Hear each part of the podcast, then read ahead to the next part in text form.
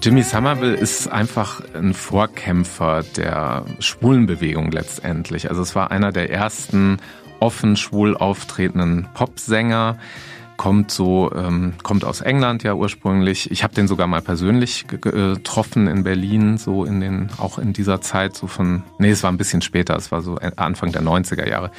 Und Smalltown Boy beschreibt eigentlich seine eigene Lebensgeschichte, wie er als ja verlassener oder einsamer schwuler Junge auf dem äh, Dorf oder in einer Kleinstadt sitzt und einfach totunglücklich ist und ja, das Lied, das hat mich schon damals, obwohl ich da selber mein Coming Out noch gar nicht hatte, irgendwo sehr stark berührt und äh, bringt auch so diese ganze Verzweiflung sehr gut zum Ausdruck. Und gleichzeitig ist es ein super gut tanzbarer Pop-Dance-Song.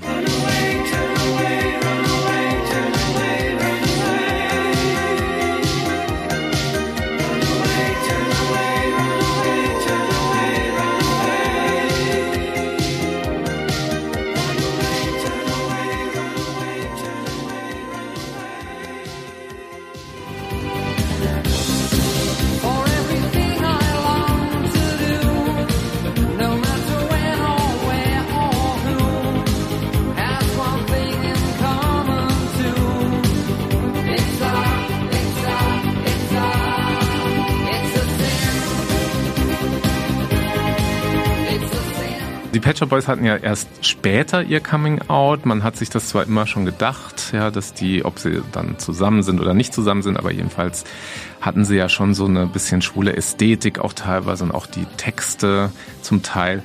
Und eben diesen Song, den ich da jetzt aufgeschrieben habe, It's a Sin, das ist, also da geht es ja um das Verhältnis dann zur Kirche auch ähm, und den Umgang der Kirche mit Homosexualität. Das wird dann alles auch nur so angedeutet, aber jetzt so später, nachdem sie dann offen auch rausgekommen sind, ist es alles natürlich auch noch ein bisschen klarer und ein bisschen deutlicher geworden. Und ich habe bei diesem Song, habe ich früher, der kam in den 80ern raus, ich glaube 86, habe ich regelmäßig Gänsehaut bekommen und habe irgendwie ich habe zwar selber mit der Kirche eigentlich nichts am Hut, aber äh, so dieses Thema ähm, hat mich auch ganz stark berührt oder ganz, also es hat auch so was Dramatisches natürlich und sowas Leidendes und an sich und der Welt Leidendes und ist gleichzeitig ein wunderbar melodiöser, schöner Dance-Pop-Song.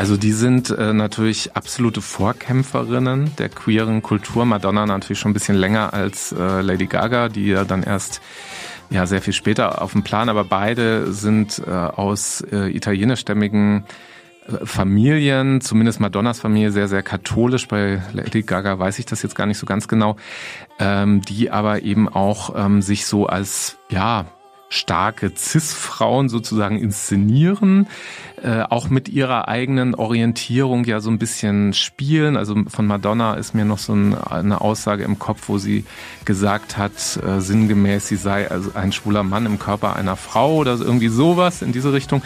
Und bei Lady Gaga ist es auch ganz ähnlich. Also sie, sie spielen einfach auch mit Identitäten, mit Geschlechtern und dem Ganzen und auch in ihren Songs, auch wenn die jetzt alle nicht alle wahnsinnig qualitätvoll sind, das sind natürlich auch ja, teilweise fast ein bisschen billige Sachen sozusagen dabei. Aber da kommt das trotzdem gut durch und sie sind natürlich auch wahnsinnig angesagt in der queeren Community. Also du kannst eigentlich keine Party machen, ohne mindestens einen Song von, von jeweils einer der beiden zu spielen.